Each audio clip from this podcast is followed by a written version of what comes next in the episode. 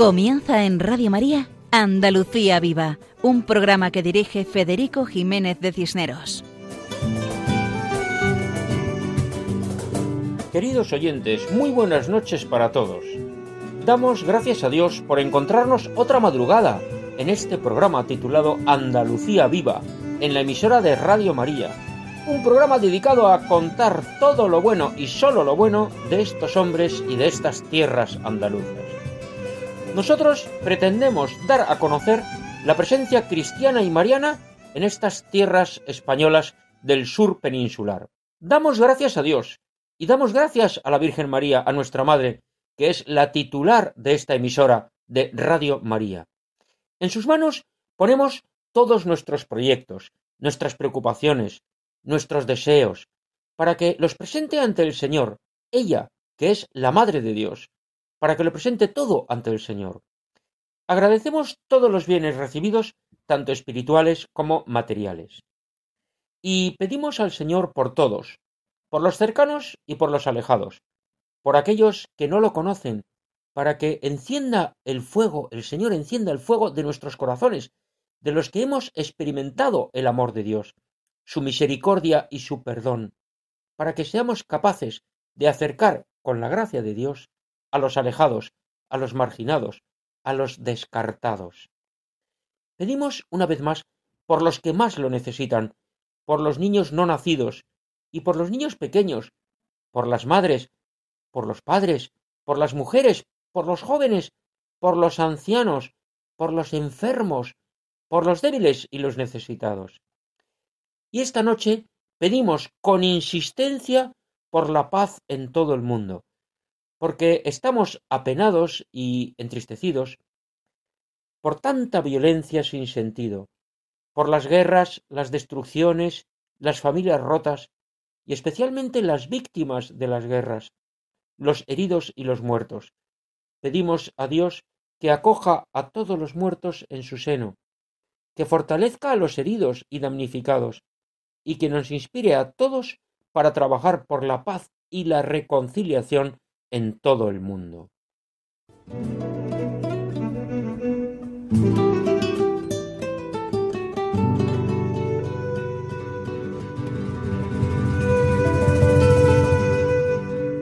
Pues bien, en el programa de hoy vamos a tener los siguientes contenidos.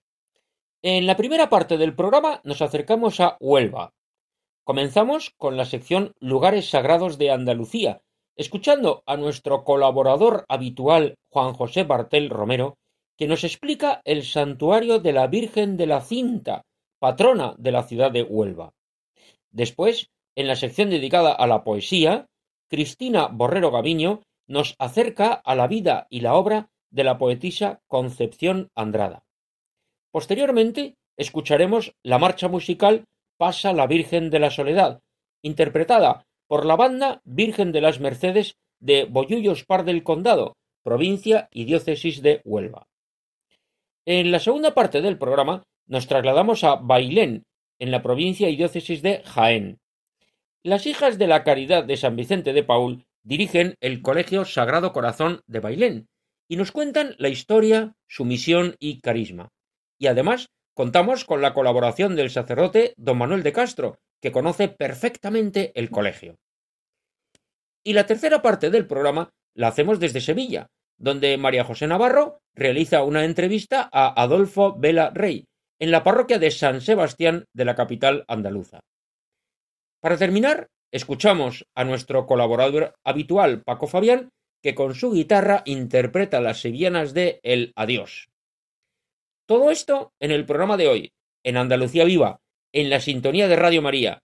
Y ya saben ustedes que tenemos un correo electrónico al cual pueden escribirnos.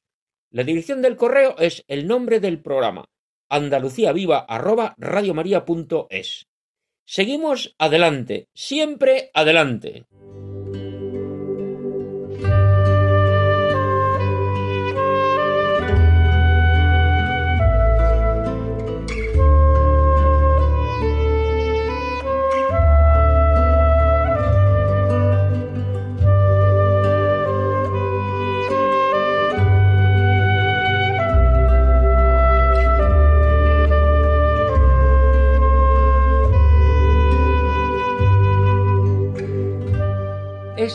Acordes musicales nos introducen a la sección titulada Lugares Sagrados de Andalucía y dedicada a los santuarios andaluces, sección que dirige nuestro colaborador Juan José Bartel Romero.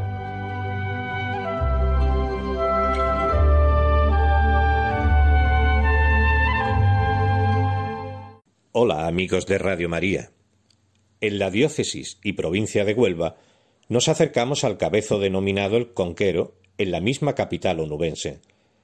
Allí se encuentra el santuario dedicado a la patrona de Huelva, el santuario de la Virgen de la Cinta, reconocido como monumento histórico artístico. La cinta es, en la iconografía mariana, un símbolo de consuelo y protección. Según la tradición cristiana, la Virgen entregó una cinta a Santa Mónica como símbolo de la futura conversión de San Agustín. También se, había, se habría desprendido del cinto que ceñía su túnica en su asunción a los cielos para entregárselo al apóstol Tomás. Fray Felipe de Santiago, religioso del monasterio de la Rábida, en 1714 recopiló el relato de la aparición de la Virgen a un zapatero residente en Huelva, esta es la historia. En el año 400 vivía en Huelva un zapatero llamado Juan Antonio, con su mujer Lucía. Ambos acostumbraban a ayudar a los pobres y a regalar zapatos a los niños necesitados el día de la Natividad del Señor. En cierta ocasión recogieron a un pintor llamado Pedro Pablo y entablaron una estrecha amistad. Un día, al regresar de Gibraleón, Juan Antonio sufrió un gran dolor en el costado, hasta el extremo de no poder continuar el camino. Descendió de la montura y ya en el suelo invocó a la Virgen de la Natividad. En el acto, al extender el brazo por el mismo dolor, encontró una cinta y ciñéndosela desapareció rápidamente el malestar.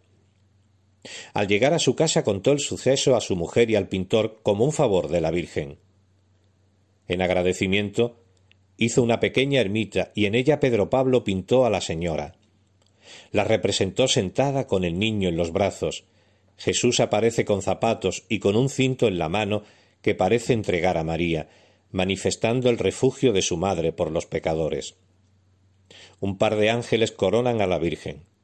Preguntado el pintor por qué había figurado así a la madre y al hijo, respondió que el niño lo representó así por los que en su nombre daba su buen amigo en el día de su santísimo nacimiento y a su santísima madre con una granada, que era para dar a entender que todas las virtudes y gracias puso Dios en esta señora con tanta perfección y compostura como esta fruta tiene.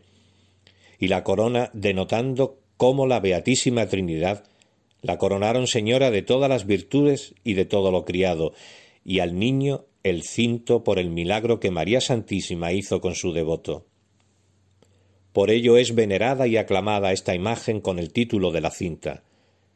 En el santuario se veneran dos imágenes de la Virgen de la cinta. Una es una pintura mural gótica que preside el altar mayor, y la otra es la imagen conocida como la Virgen Chiquita, tallada por Benito de Ita y Castillo, ante la imposibilidad de procesionar el primitivo icono. La ermita es de planta rectangular, con una nave principal y dos laterales separadas por tres arcos apuntados sobre semicolumnas. En la central se encuentra el pequeño coro que es del siglo XVIII. Preside la capilla mayor la imagen mural de Nuestra Señora de la Cinta, del siglo XV, restaurada después de la guerra. El retablo fue realizado por José Fernando de Medinilla hacia 1752 en estilo barroco. Incorpora en las calles laterales las imágenes de San Sebastián y San Roque, patronos de Huelva, y en la parte superior, llamada ático, la pintura de la coronación de la Virgen, copia de Velázquez, realizada por Pedro Gómez. El sagrario de plata fue realizado por Fernando Marmolejo, orfebre sevillano del siglo XX, siguiendo las trazas del humilladero de la cinta. Es de gran interés el zócalo de azulejos de los muros laterales, realizado por Daniel Zuloaga en 1920. Plasma dos escenas relativas a la devoción a la Virgen, el voto de Cristóbal Colón a bordo de la Niña y el milagro del toro arrodillado. Tanto la hermandad como las imágenes aparecen relacionadas con la llegada en el siglo XV a Huelva de Cristóbal Colón tras su primera partida hacia América. El almirante peregrinó hasta el santuario, donde encendió una vela en cumplimiento del voto realizado el 3 de marzo de 1493, al verse sorprendido por una tormenta en el viaje de vuelta a España. A modo de antesala del santuario se sitúa la Plaza de los Capellanes, un mirador orientado hacia la ría del Odiel, desde el que puede observarse buena parte de la zona baja de la ciudad y el paraje natural Marismas del Odiel. En esta plaza se encuentran la Cruz de los Ángeles, de hierro forjado, y el convento de las Madres Oblatas de Cristo Sacerdote, que llegaron a este lugar en el año 1962. En el año 1955 se acometió una importante reforma del templo, patio, espadaña, verjas, capillas laterales, que fueron sufragadas por el torero Miguel Báez Spuni, el Litri, y el gobierno civil bajo la dirección del arquitecto Juan Miguel Rodríguez Cordero.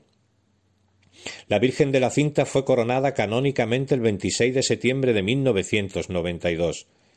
Es patrona de Huelva, como ya hemos narrado, desde 1946 por bula de Pablo VI, si bien hay documentos que se refieren a ella como patrona desde 1586. Es alcaldesa perpetua de la ciudad, título concedido el 29 de agosto de 1956 por el Ayuntamiento de Huelva, institución que también le otorgó la Medalla de Oro de la ciudad en 1992. Y hasta aquí, nuestro humilde homenaje al Santuario de la Virgen de la Cinta, en la ciudad y diócesis de Huelva. Hasta el próximo programa, amigos de Radio María.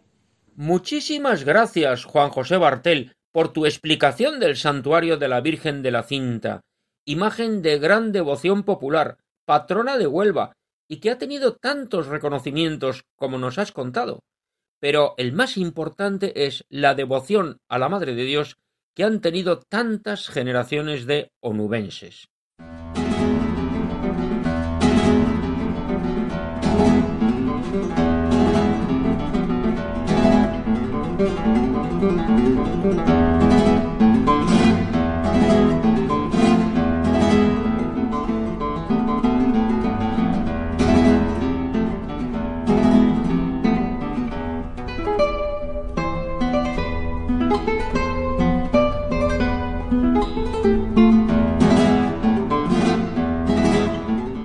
Estos acordes musicales nos introducen a la sección dedicada a la poesía, donde hablamos de poetas andaluces y de poemas de tema andaluz, sección que dirige Cristina Borrero. Buenas noches. Hoy tenemos el placer de recitar el poema a María de una escritora sevillana, Concepción Andrada, novelista, poetisa, autora de libros como Consalina, al infinito. Concepción es miembro de la Asociación Literaria Aloja del Excelentísimo Ateneo de Sevilla y colaboradora en la Real Sociedad Económica Sevillana Amigos del País, con el proyecto Respira, dirigido a personas que quieren afrontar situaciones de superación personal en la vida. A María es un poema que surge del corazón de la autora, de sus entrañas, como una oración a los pies de la Virgen cuando va abriéndose paso por las calles sevillanas para llegar a lo más recóndito del alma. A María.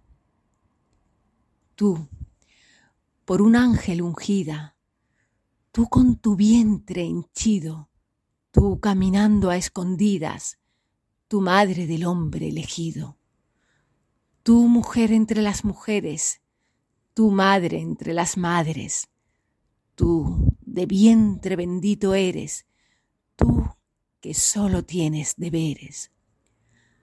Ruega por nosotros, caminantes muy perdidos, de cuerpos muertos y rotos, de corazones vacíos. Bendita sea tu alma, bendito tu sufrimiento, bendita sea tu calma, bendita sangre de tu cuerpo Tus lágrimas son mares que alivian mi sufrimiento. Tu serenidad me invade en mis oscuros pensamientos. Y me llega tu luz bendita, llenando mis ojos muertos y mi sendero ilumina en mi camino desierto. Gracias a tu compañía, mi día siempre es mañana. Volvió mi sevillanía por tus calles marianas. Muchas gracias a Cristina Borrero por su colaboración, acercándonos a la vida y la obra de Concepción Andrada.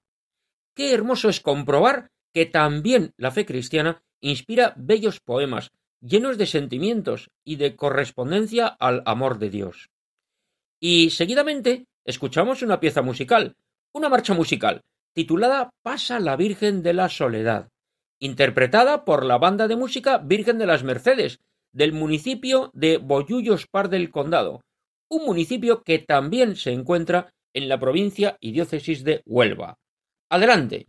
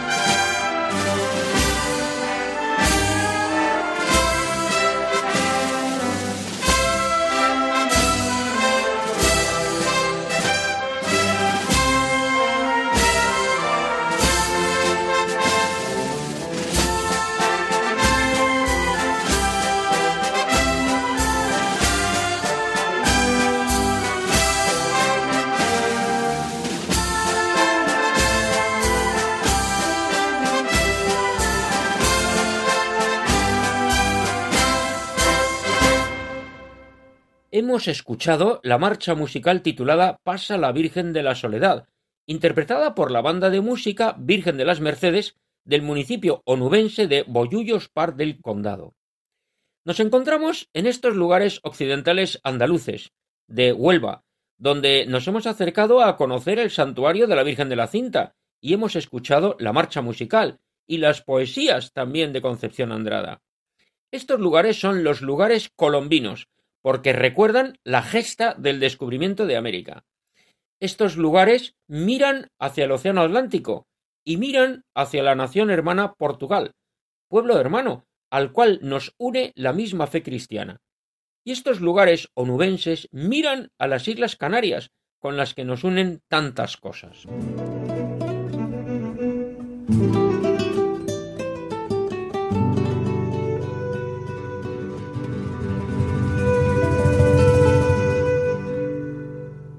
Esta sintonía nos anuncia el paso a la segunda parte del programa de hoy.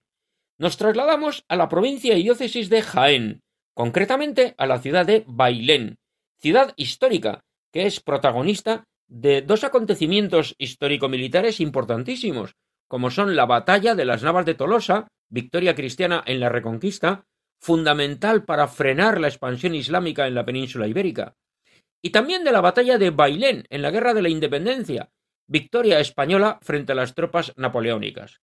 Por tanto, la historia de Bailén está muy relacionada con la defensa de la libertad del pueblo español.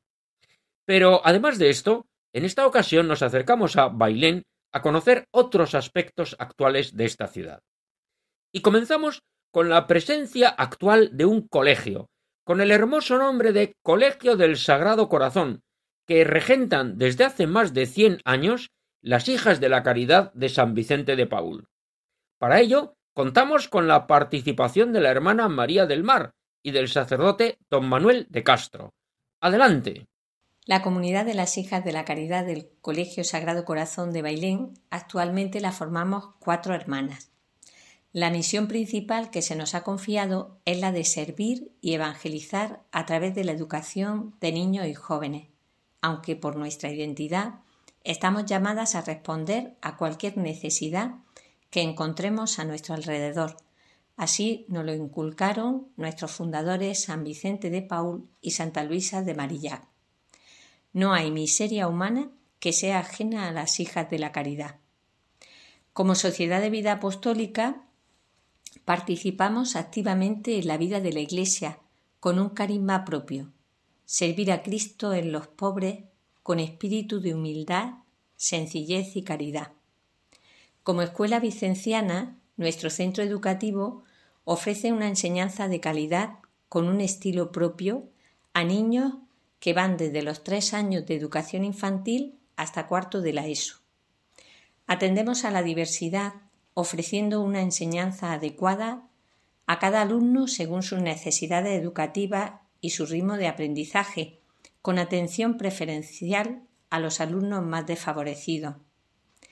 Ofrecemos una educación en valores humanos, cristianos y vicencianos que va más allá del ámbito educativo y que se concreta en la Asociación Juventudes Marianas Vicencianas, una asociación juvenil que tiene su origen en las apariciones de la Virgen de la Medalla Milagrosa a Santa Catalina Lauré en París en 1830. Trabajamos para que nuestros alumnos lleguen a desarrollar al máximo sus posibilidades.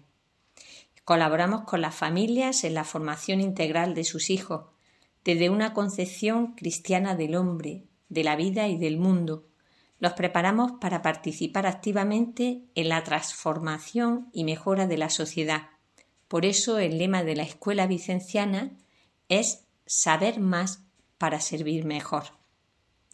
Contamos con un equipo de profesores cercanos a las necesidades de nuestros alumnos y sus familias, con voluntad de servicio, disponibilidad y coherencia con el ideario del centro. Cuidamos la convivencia en el centro como condición indispensable para crear un clima de trabajo, sencillez, alegría y confianza. Formamos parte de la red de centros educativos vicencianos que las hijas de la caridad tenemos en España y que en nuestra provincia España Sur aglutina un total de 34 centros, repartidos por la geografía andaluza, por Extremadura, por Canarias y en Madrid. En definitiva, nuestra misión es muy sencilla. Nuestra labor en medio del pueblo de Bailén es ser presencia de iglesia, compartir y acompañar en el camino de la vida, con gestos de servicio y de acogida. Sencillamente eso. Sencillamente esto. Esas han sido las últimas palabras de la hermana María del Mar, miembro de la comunidad de Hijas de la Caridad del Colegio Sagrado Corazón de Bailén.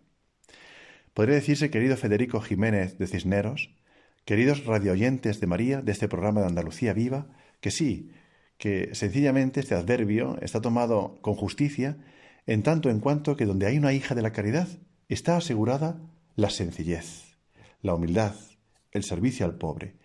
Pero no podemos tomar este adverbio en un sentido de que la obra sea pequeña o insignificante, no. Es una obra colosal, porque se trata ni más ni menos de construir personas y personas cristianas. Amigos, las hijas de la caridad de San Vicente de Paul llegaron a Bailén hace más de un siglo, en 1916. Y en todo este periodo tan largo, han ayudado muchísimo a que los jóvenes, los niños, conozcan a Jesús de verdad. Su presencia deja huella y lo sigue haciendo. Permitidme que recuerde que mis primeros pasos en la fe fueron junto a ellas. De los tres a los seis años de edad, lo que ahora es preescolar, que entonces era parvulitos, lo cursé en el Colegio de las Hijas de la Caridad. Después, a los quince años, volví, no para estudiar, sino porque en el colegio tenía sede el movimiento de Juventudes Marianas Vicencianas, y lo sigue teniendo. En ese movimiento conocimos los jóvenes la verdadera teología, lo que significa la fe, el compromiso, cómo Jesucristo está en el pobre, cómo la fe se vive, no solo se tiene en la mente. El primer encuentro con el Papa San Juan Pablo II, los jóvenes y las jóvenes de Bailén, lo tuvimos en Roma gracias a las hijas de la caridad y al movimiento de juventudes marianas vicencianas. Allí fuimos a pasar una Semana Santa maravillosa que marcó nuestra vida y que marcó nuestra fe. Hijas de la caridad de Bailén. Ellas viven perfectamente ese espíritu de San Vicente de Paul. Quiero recordar dos frases de este santo que nunca olvidaré, que siempre llevo marcadas, que intento vivir día a día. La primera, decía San Vicente, denme ustedes un hombre de oración y será capaz de todo. Otra frase que cualquier sacerdote y cualquier cristiano debe vivir. El ruido no hace bien y el bien no hace ruido. Junto a San Vicente de Paul, Santa Luisa de Marillac, ella fue realmente la que empujó la primera rama de las hijas de la caridad. Las fundó San Vicente junto a los padres Paules, pero ella se encargó, podríamos decir, de la parte femenina, de este, de este tesoro que son las hijas de la caridad. Santa Luisa tenía una frase estrella para mí. Tengamos un corazón generoso que no tenga nada Difícil por la gloria de Dios. Nada es difícil para ese corazón si es por la gloria de Dios. San Vicente de Paul, Santa Luisa de Marillac, hijas de la caridad de Bailén, que forman a los niños, que forman a los jóvenes, que asisten muchas veces a enfermos y ancianos en sus casas y a pobres hasta que por fin pueden ser auxiliados por los servicios sociales, que hacen de todo sin que se note, pero especialmente el carisma de la educación. Sencillamente esto, y gracias a Dios, esto tan importante y tan grande. Que Dios les bendiga. Muchas gracias al padre Manuel de Castro por su testimonio y sus valoraciones. Y muchas gracias a la hermana María del Mar por sus palabras, de las cuales destacamos que el objetivo principal es evangelizar, anunciar a Jesucristo Salvador, estando atentos a las necesidades de todas las personas, porque, como muy bien nos ha dicho, no hay miseria humana que sea ajena a las hijas de la caridad. Hermoso lema educativo que tienen en este Colegio del Sagrado Corazón. Saber más para servir mejor. Les deseamos mucho éxito en esta labor y ojalá sigan muchos años en Bailén y en todos los lugares donde están las hijas de la caridad. Pedimos a Dios que les envíe muchas y santas vocaciones.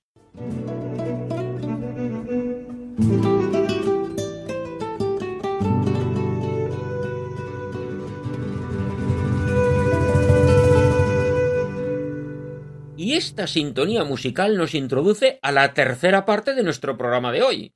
Hemos estado en Huelva y en Jaén. Ahora nos acercamos a Sevilla, donde María José Navarro entrevista a Adolfo Vela, un hombre significado en el tema de la caridad cristiana, además de otras muchas facetas de su vida como cristiano. Adelante, María José. Buenas noches, pues efectivamente tenemos con nosotros a Adolfo Vela, que es director de Caritas de la parroquia de San Sebastián en Sevilla. Buenas noches, Adolfo. Hola, buenas noches. Bienvenido a Andalucía Viva. Adolfo nos va a hablar de Caritas, que tiene cuatro proyectos, pero hoy nos va a hablar específicamente de dos. Ya sabemos que los fines de Caritas, el primario donde todos los Caritas tienen lo mismo, que es la atención, la acogida, atención y acompañamiento de los más necesitados de la comunidad parroquial, porque se enfocan a la comunidad parroquial, procurando siempre no la mera existencia de las necesidades básicas, sino también la promoción personal y familiar. Así es, la atención primaria se, se ocupa exclusivamente de las personas necesitadas de la feligresía de cada parroquia. Todas las parroquias tienen su atención primaria y la nuestra pues hace lo mismo que las demás. Además de esta atención primaria, tenemos otros proyectos como es el proyecto Lázaro, que en su día ya hablamos en este programa, que mm, salís a atender a las personas sin hogar. Personas sin hogar, personas sin hogar, desubicadas, con necesidades, muchos de ellos son extranjeros, y bueno, pues vamos a ayudarles en lo, que, en lo que podamos. La idea, pues sacarlos de la calle. Ese es el objetivo, intentar sacarlos de la calle. Lo primero que hacemos es contactar con ellos, mm, ganarnos su confianza, demostrarles que no estamos buscando ninguna cosa que a ellos no les interese, sino que lo que, lo que pretendemos es ayudarles simplemente. Entonces, cuando ellos descubren eso, pues ya podemos entablar conversaciones un poco más profundas. Entonces, nos lo traemos a la acogida aquí, a la, parroquia, a las oficinas que tenemos en la parroquia. Y aquí en la acogida es cuando realmente nos enteramos de los problemas que tiene. Pues a lo mejor que no tienen documentación, que, está, que están desarrollados, que tienen eh, la familia la tienen en, un país extranjero y que ellos tratan de mandarles dinero porque eh, están muy necesitadas en fin, infinidad de situaciones. Tienen problemas de salud, eh, problemas también, por supuesto, la inmensa mayoría eh, no son personas muy sociables, son personas que, han sufrido mucho, han tenido golpes por todas partes, que, está, que son huraños, son desconfiados, y entonces, pues, esas personas son las que intentamos atender. Adolfo, cuéntanos un poco del proyecto Simeón y del proyecto Sixto. ¿En qué consisten? Que son los otros dos proyectos que tiene Caritas de la parroquia de San Sebastián. Bueno, los dos proyectos, eh, el primero que aparece es el proyecto Simeón. En principio nació con la idea de hacer una especie de pastoral sanitaria, pero luego por situaciones, de situaciones que ya están dadas dentro de la sociedad, pues fuimos cambiando el rumbo y enfocándolos exclusivamente a personas mayores que están internas en centros de mayores. Y ahí hemos hecho, hemos desarrollado, desarrollado una labor muy importante. ¿En centros de mayores de la feligresía o salís también fuera? No, da igual, da igual. En centros de mayores nos da igual que estén precisamente donde estamos trabajando, está por los Bermejales. Está como a 40 minutos andando de aquí. Sí, y bueno, porque es, una, es un centro muy grande, es un magnífico centro, la verdad es que hacen una labor extraordinaria, eh, con un personal muy dedicado y muy pendiente de, los internos, con un ambiente muy agradable. Bueno, pues llevamos cinco años ya allí y pues acompañando, acompañando a las personas, hemos hecho infinidad de situaciones que nos vamos provocando. Nos, empezamos mm, simplemente estando en las misas mm, que había a lo largo de la semana, había los miércoles y los sábados. Y entonces nosotros íbamos a esas misas y como la inmensa mayoría de los internos tienen una movilidad muy reducida, o sea, van todos en sillitas de ruedas, pues los, eh, llevábamos con las sillitas, entablábamos conversación y hacíamos amistad. Poco a poco nos fuimos integrando y mm, fuimos conociéndolos personalmente a cada uno.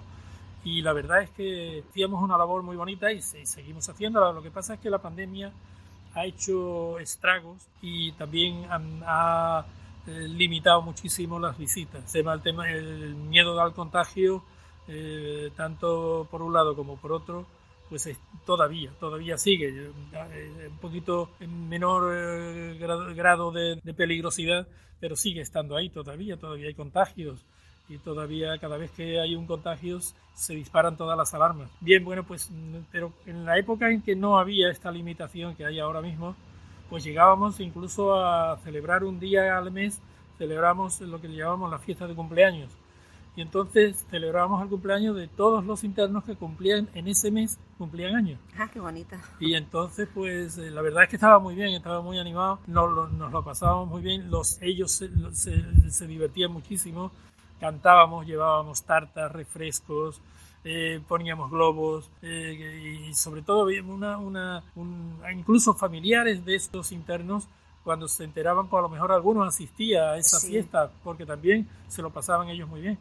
Y hacíamos, dejamos un salón para nosotros y la verdad es que, que bueno, pues nosotros tenemos intención de volver otra vez a eso. Eh, esperemos que ya la pandemia deje de estar ahí azotando tan, tan duramente como lo ha hecho hasta ahora y que entonces podamos retomar y volver a las costumbres. Bueno, pues mm, hay una anécdota y es que hace poco pues, nosotros hemos reanudado los contactos con ellos, pero mm, de forma muy distinta, no en grupos, sino individualmente y fuera del centro, cuando ha hecho buen tiempo, pues lo sacábamos fuera, dábamos un paseo, charlábamos. Ahora con el mal tiempo pues lo hacemos en el patio, que tiene un magnífico patio muy soleado y eh, hacemos allí lo de esto. Y entonces pues eh, vamos muy limitados, personas concretas, no a grupos, como lo hacíamos antes. Y, pero sí nos cruzamos con otros internos que ya los conocíamos de antes y nos decían, yo recuerdo una vez, una Amparo, Amparo tiene 87 años, es una mujer dinámica,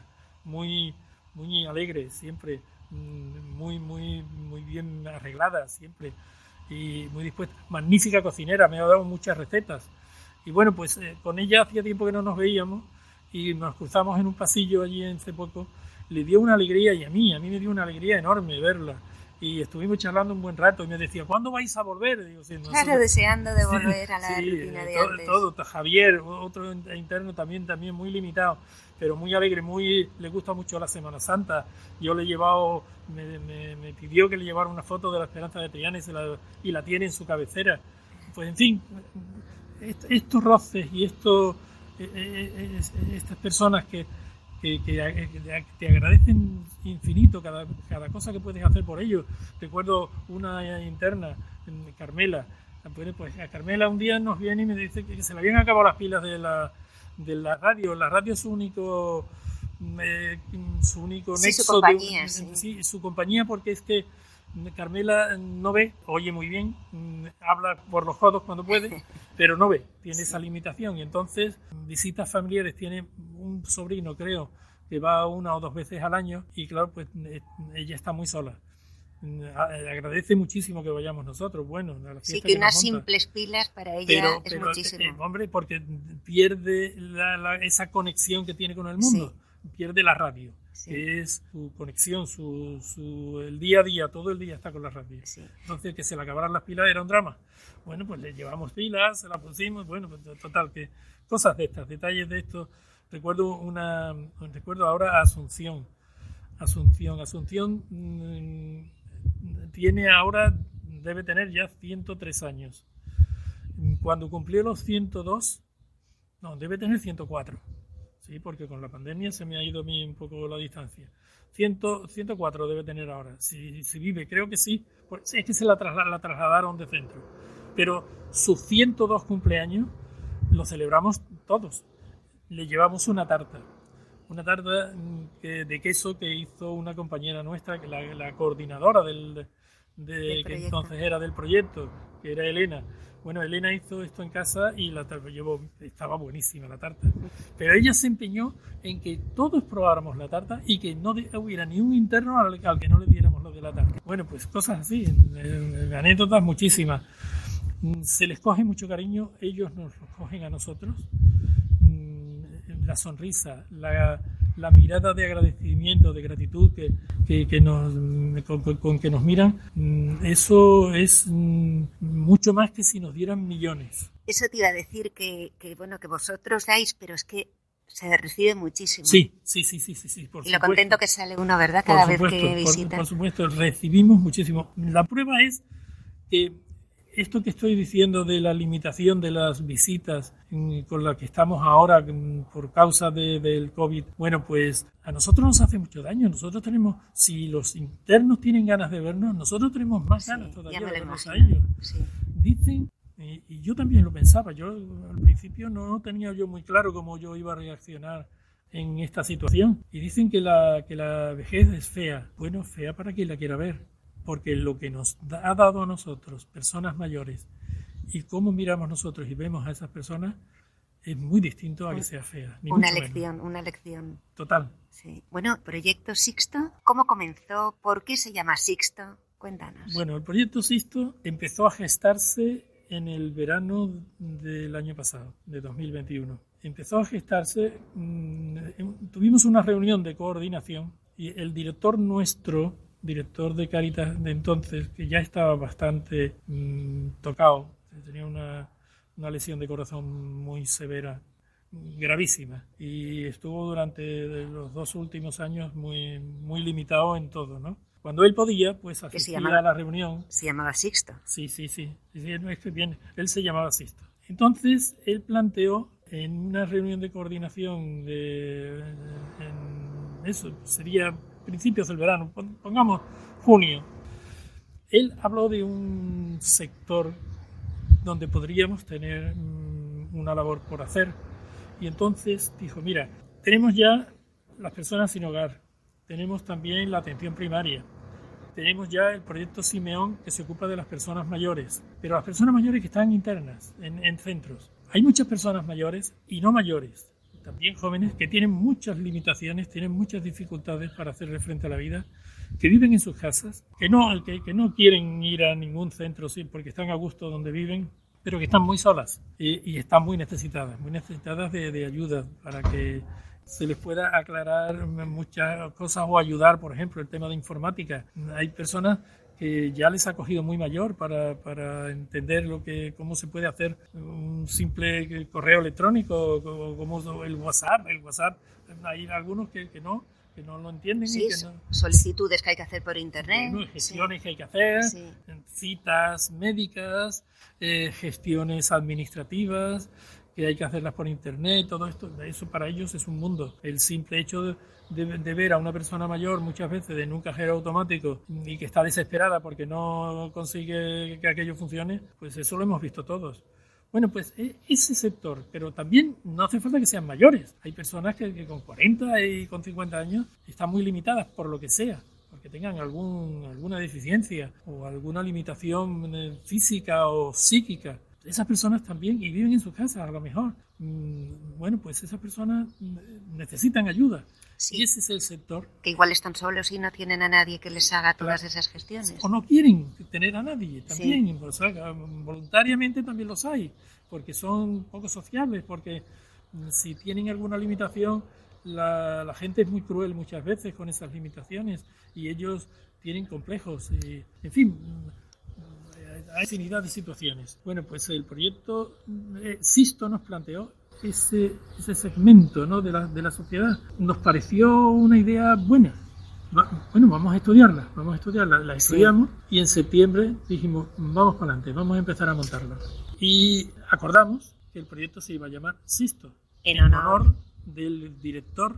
Él no quería, él, cuando le dijimos, mira, se va a llamar Sisto. No, no, no, por Dios, no, no sé qué. Bueno, pues Sisto ya desgraciadamente pasó lo que tenía que pasar.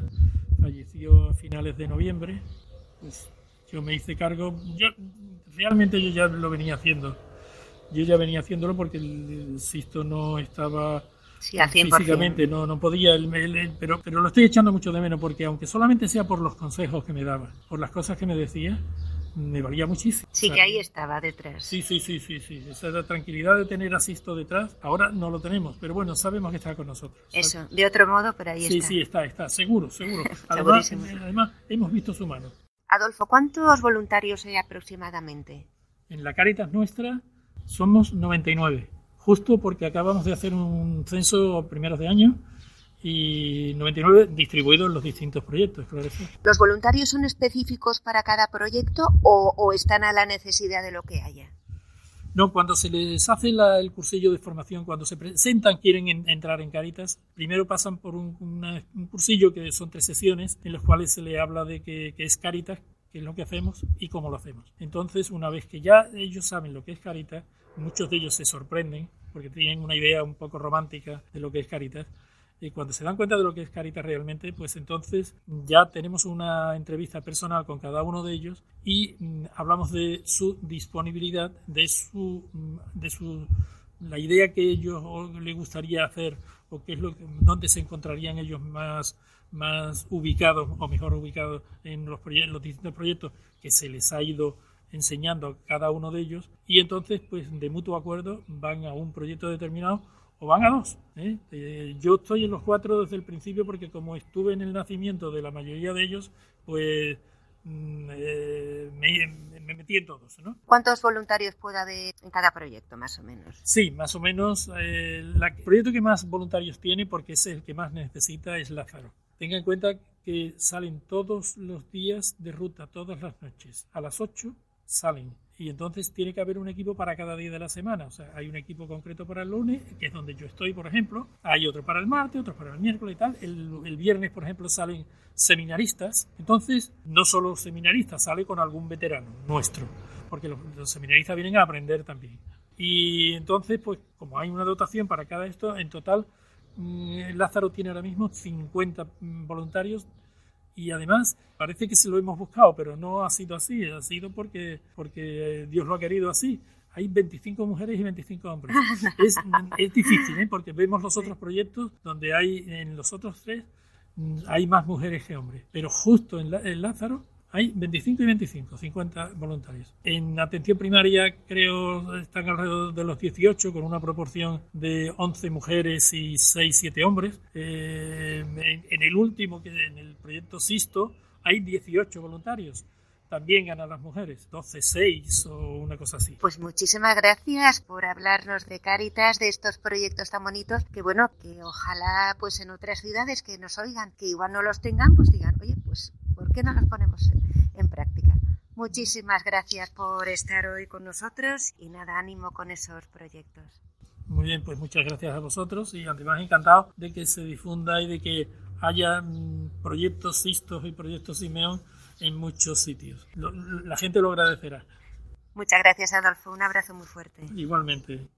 Muchas gracias a ambos, a María José Navarro y a Adolfo Vela, por esta enriquecedora entrevista, en la cual se puede ver algo de la impagable labor de caridad que hace la Iglesia, animando a los cristianos a la ayuda a los necesitados, que se concreta en obras, como ha explicado Adolfo. Y ya estamos en la recta final de nuestro programa, pues hoy vamos a despedirnos largamente y con música, porque algunos estarán pensando en la sección de música con mensaje que dirige nuestro colaborador habitual, el guitarrista Paco Fabián. Pues claro que ahora vamos a escuchar su voz y su guitarra. Y hoy nos acompaña, nos despide, con las sevillanas del adiós. Y por eso lo hemos dejado para el final. No vaya a ser que si lo ponemos en mitad del programa algún oyente se crea que hemos terminado. Pues no. Ahora escuchamos las sevillanas del adiós y después nos despedimos hasta el siguiente programa, que haremos con la ayuda de Dios. Adelante, Paco.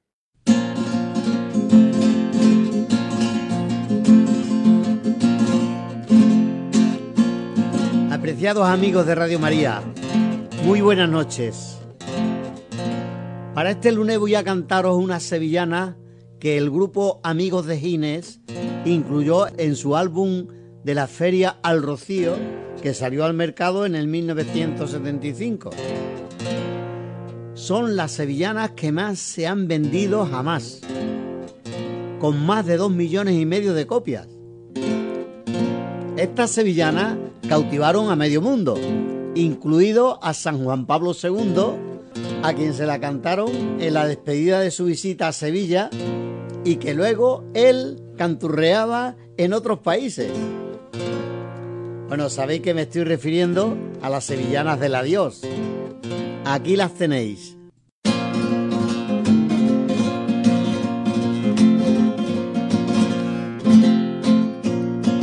Y algo se muere en el alma cuando un amigo se va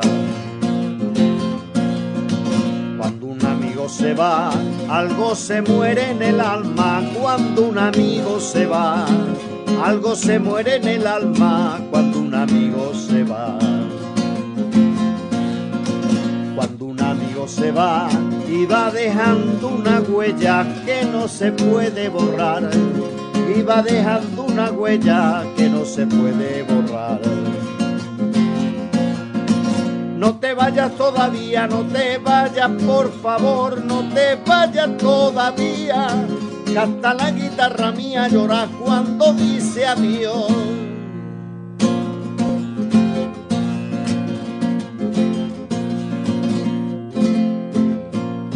Un pañuelo de silencio a la hora de partir. La hora de partir pañuelo de silencio a la hora de partir, un pañuelo de silencio a la hora de partir. A la hora de partir, porque hay palabras que hieren y no se deben decir, porque hay palabras que hieren y no se deben. No te vayas todavía, no te vayas, por favor, no te vayas todavía. Canta la guitarra mía, lloras cuando dice adiós.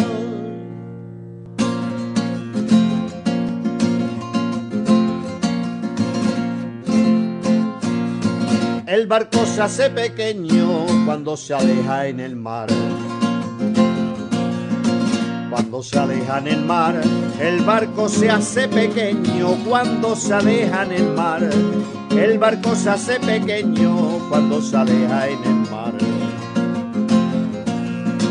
Cuando se aleja en el mar y cuando se va perdiendo, qué grande es la soledad. Y cuando se va perdiendo, qué grande es la soledad. No te vayas todavía, no te vayas, por favor, no te vayas todavía. Canta la guitarra mía, llora cuando dice adiós.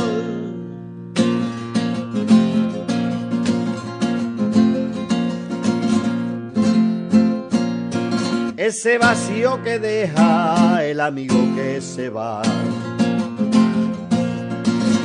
el amigo que se va, ese vacío que deja y el amigo que se va, ese vacío que deja el amigo que se va.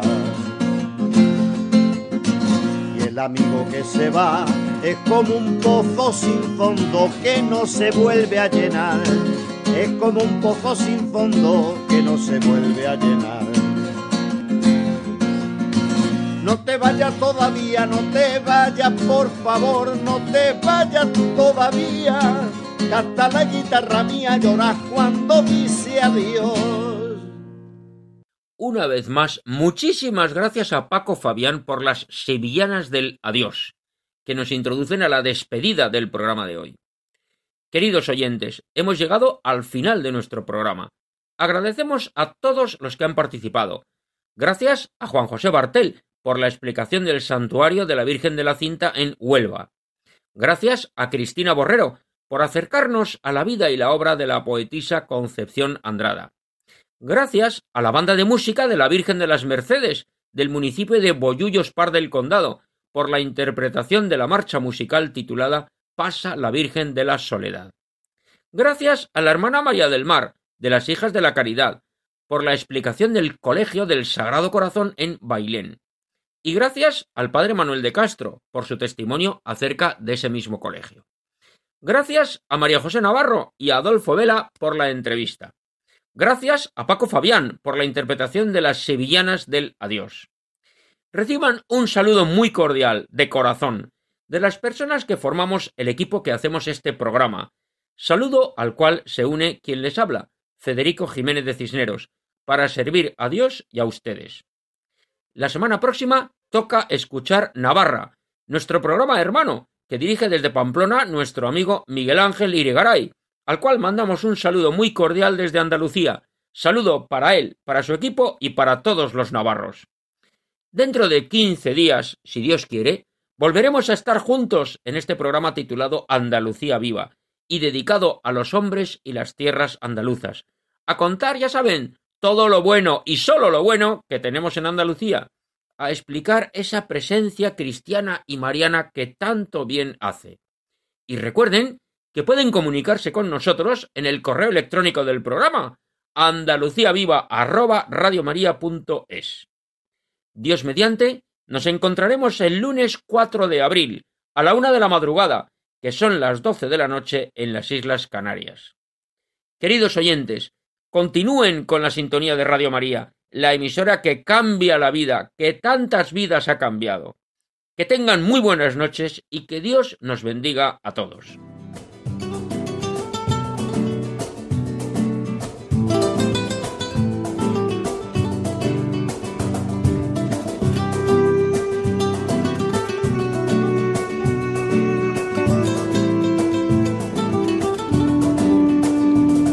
Han escuchado en Radio María Andalucía Viva, un programa dirigido por Federico Jiménez de Cisneros.